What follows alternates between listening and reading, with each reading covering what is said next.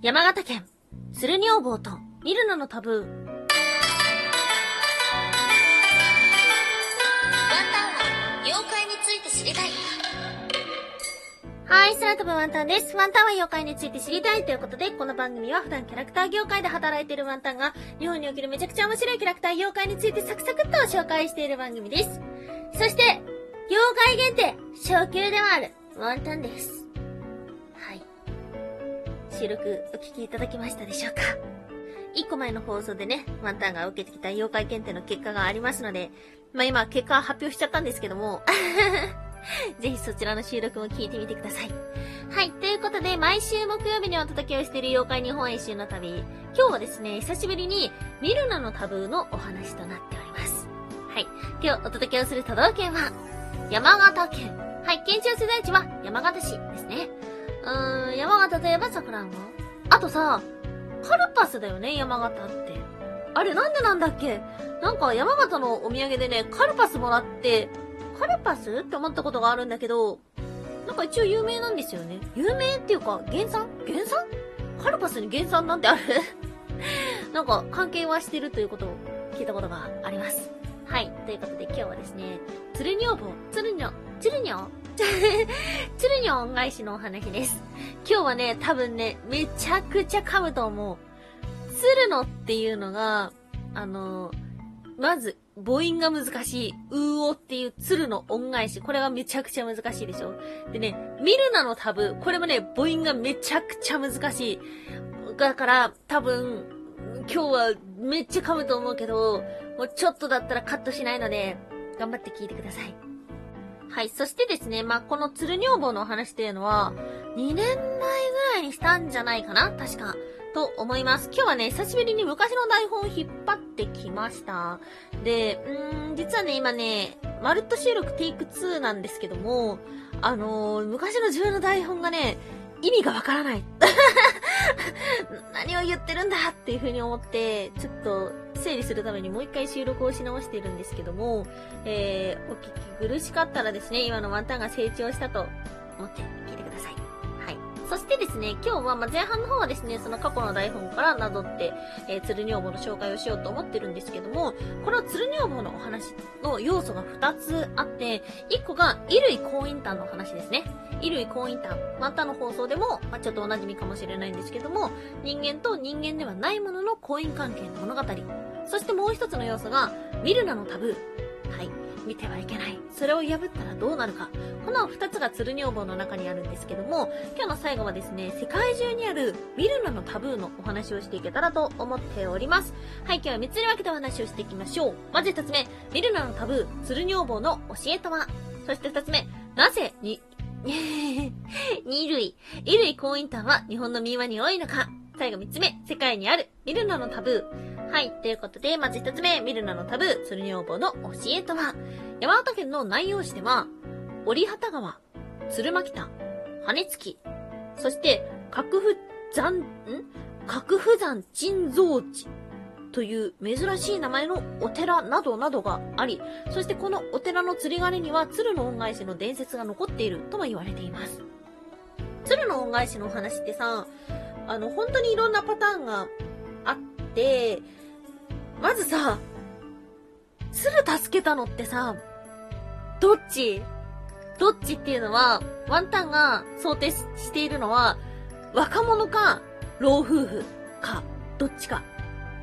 ということなんですけども、ワンタンの想像する鶴の恩返しは実は老夫婦です。ざっくり、ワンタンの記憶でお話をしましょう。昔々、貧しい老夫婦がいました。おじいさんは、ある日、山の中で、罠にかかった鶴を見つけました。そしておじいさんは助けてあげました。それから数日経った頃、コンコンと若い女が訪ねてきます。老夫婦は若い女を中に入れてあげ、そしてお世話してあげることにしました。若い女は、ある日、部屋の一室を借り、決して中を見てはいけません。と言いながらこもってしまいます。それから、女はこもった部屋の中から、美しい着物を持ってきました。この着物を売りに出してください。そして売りに出した着物は高値で売れ、老夫婦は、えっ、と、豊かになりました。しかし、あの女は何をしているのか、どうしても気になる。見てはいけないと言われてもどうしても気になる。ということで、こっそり中を見てしまいました。そこにいたのは若い女ではなく、鶴が自分の羽を使って旗織りをしている姿でした。それに気づいた鶴は、決して見てはいけないと言いましたよね。と言ってどこかに行ってしまいました。じゃあじゃんみたいな。こんな感じじゃなかったワンタンの記憶の鶴の恩返しはこんな感じです。でも、他のパターンでは、えー、おじいさんとおばあさんの娘になる説っていうものもあるそうです。そしてですね、ワンタンが知ってるのは、鶴の恩返しなんですけども、え鶴女房というお話でも伝わっていて、助けたのは老夫婦ではなくて若い男。そして、えっ、ー、と、鶴になった若い女は男のもとに、えー、嫁入りし子供を授かるというような、まあ、まさに女房になったというようなお話もあります。うん。本当に、うーんと、人によって、鶴の恩返し、鶴女房の話って違うんじゃないかなと思うんですけども、どのようなお話でしたか？はい。そして、まあそんないろんなお話があるんですけども、この教訓として有名なものが2つありますね。1つが、何かいいことをすると、いいことが返ってくるよ、という教訓。そしてもう1つが、ルールは破ってはいけませんよ、というような教訓。まあ、この物語にわざわざ教訓を求める必要はあるのか謎ではありますが、まあネット上ではですね、こうして昔話は何の教訓があるのかっていうようなことが多く語られていて、まあおよそこの二つかななんていうふうに思います。はい。そして今日の二つ目。なぜ衣類婚姻譚は日本の民話に多いのかはい。ということで、鶴の恩返しは衣類婚姻譚と言われています。先ほどもお話をしたように、人間と人間ではないものの婚姻関係の話ですね。でもこれって実は世界中にあるということはご存知でしょうか？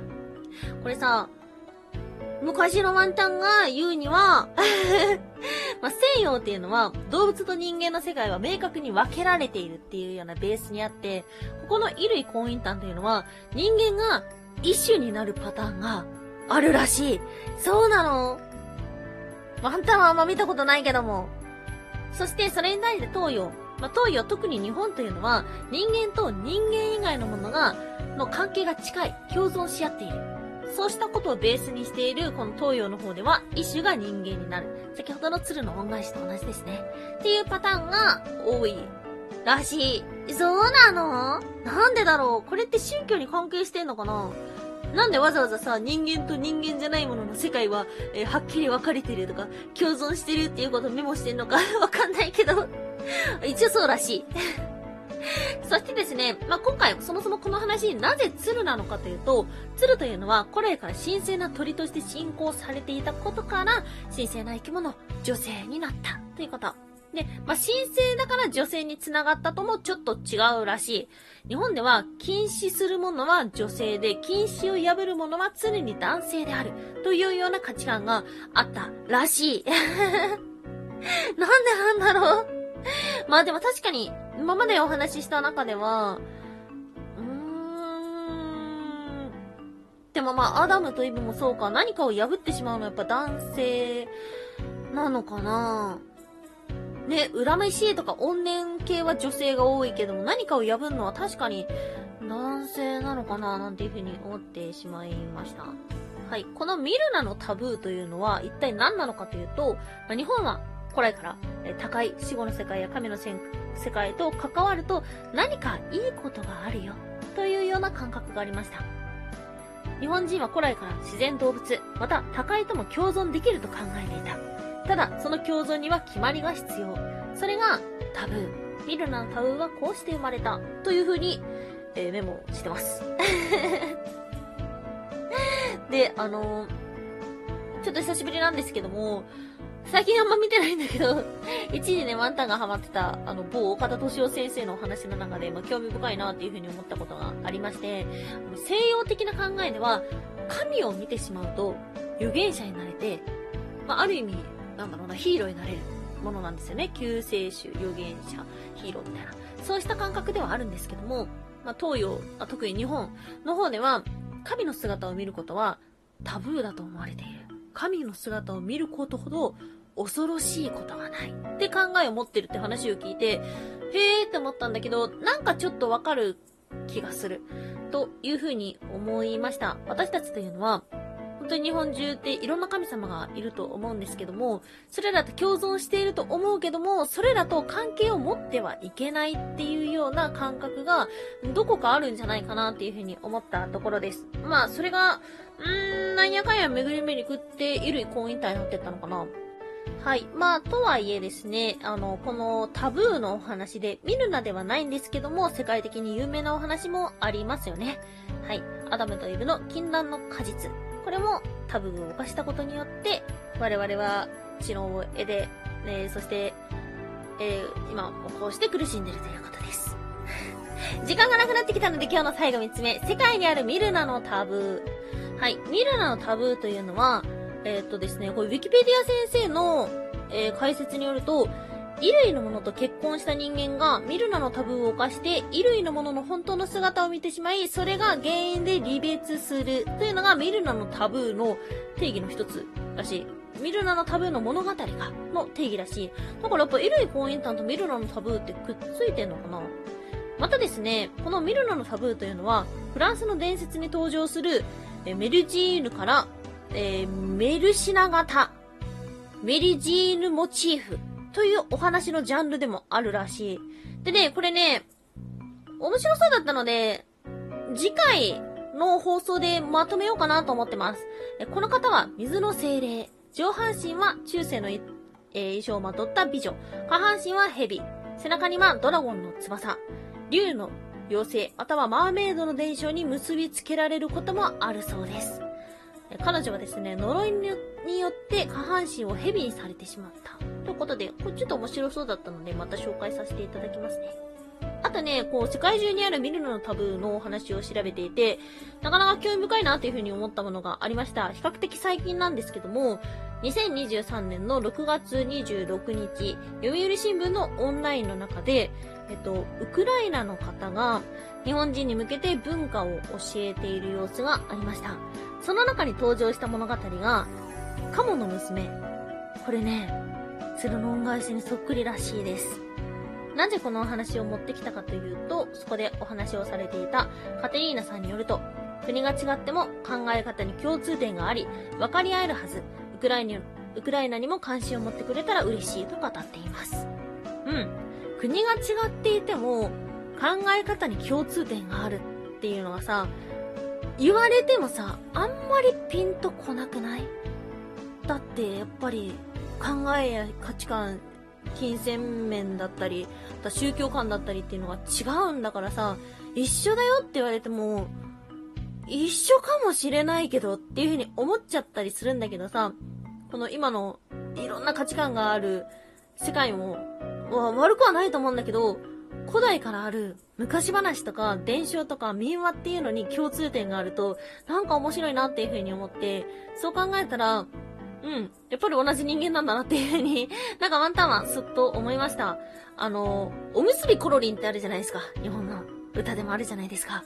実はね、世界中に主食が逃げ出すっていう物語があるみたいなんですよ。なんかそういう話はワンタンは好きです。全然価値観も違うし、考えも宗教観も違う国ではあるけども、同じようなこと考えてんだねっていう、その説得材料の一つとして、ワンタンはね、そういう、なんだろうな、昔話の共通点っていうのは好きだったりもします。はい。そんな記事を最後に紹介させていただきまして、えー、時間いっぱいになりました。うん、なかなかの台本でしたね。はい。今日もお聴きいただきましてありがとうございました。以上、空飛ぶワンタンでした。